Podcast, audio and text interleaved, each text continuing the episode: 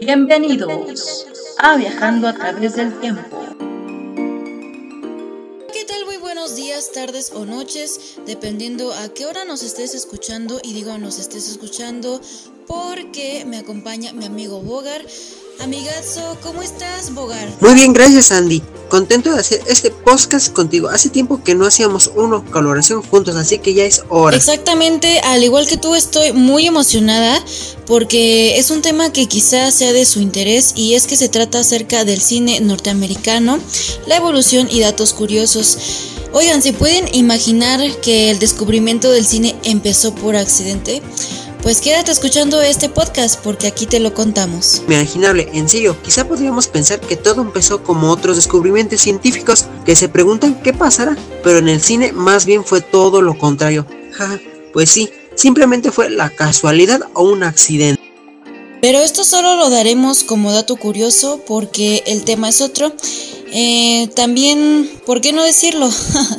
pues resulta que Georges Méliès fue un ilusionista, o sea, mago, y cineasta francés famoso por liderar muchos desarrollos técnicos y narrativos en la, cine en la cinematografía. Ay, no sé por qué estudiando un poco cuatrapeada.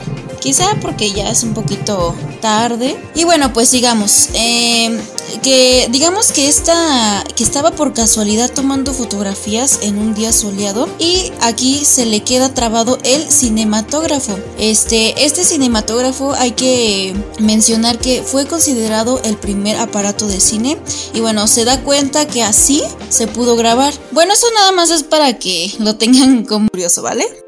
Ja, pues sí, quizá ya era un destino ser famoso o pionero en el cine, ¿no? Pues mira, dicen que nada es coincidencia.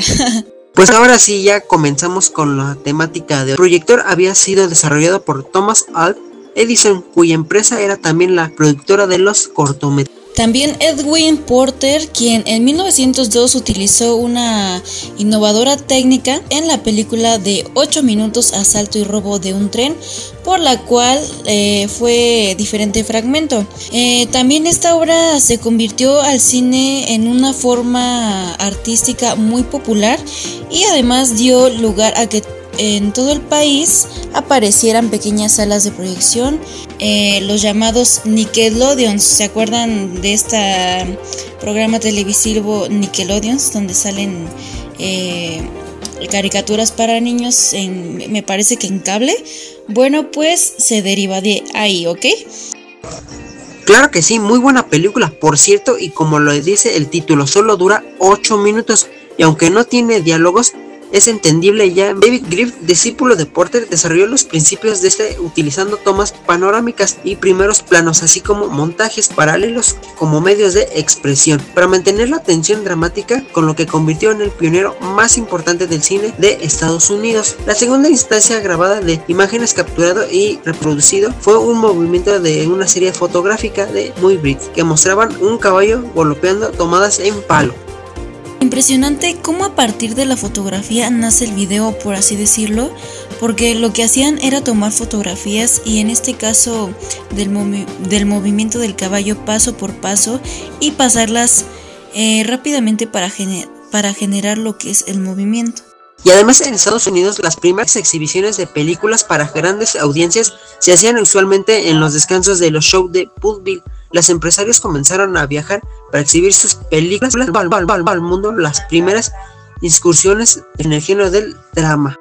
Fíjate que hay algo bien curioso porque el primer gran éxito del cine estadounidense fue El Gran Atraco al Tren y bueno pues ya mencioné dirigida por Edwin Porter y eh, lateral solo, o sea, lateral literal, perdón, solo se proyectó el tren, digamos que venía de frente y las personas creyeron que se iba a salir y atropellarlos. Eso causó un gran impacto y por eso es que se hizo un exitazo. O sea, imagínate la impresión que, tuvieron estas personas al... Escuchen muy bien, aquí viene el tema de Hollywood. ¿Saben que en la actualidad en el mundo del estrellato de la una actriz y ganadora de premios de la Academia, rodó algunas de sus primeras películas en esta zona. Sin embargo, el mejor clima de Hollywood durante todo el año la convirtió en una mejor opción para rodar. Los productores de cine encontraron ese paraíso perfecto para comenzar a crear el arte del cine. Interesante, ¿no? Pasando rápido a finales de la década de 1920 surgieron nuevos géneros cinematográficos. Eh, las pantallas pasaron a estar dominadas por los musicales, aquí con numerosas películas de bailes, pero sobre todo de Busby Berkeley y films de gángster, que estos trataban de temas de actualidad. Y finalmente, antes de la Primera Guerra Mundial, las películas se hicieron en varias ciudades de Estados Unidos, eh, pero los cineastas em, grabaron en el sur de California, como también dato importante y curioso para que lo tomen en cuenta. Andy, creo que ya ha sido todo por hoy. Nos tenemos que despedir esperando que les haya gustado esta breve información. Así es, y claro que nuestra intención es entretenerlos, pero más allá de eso es que se queden con esta información tan valiosa.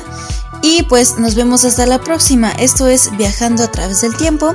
Yo soy Andrea García. Yo soy Bogarnel y hasta la próxima.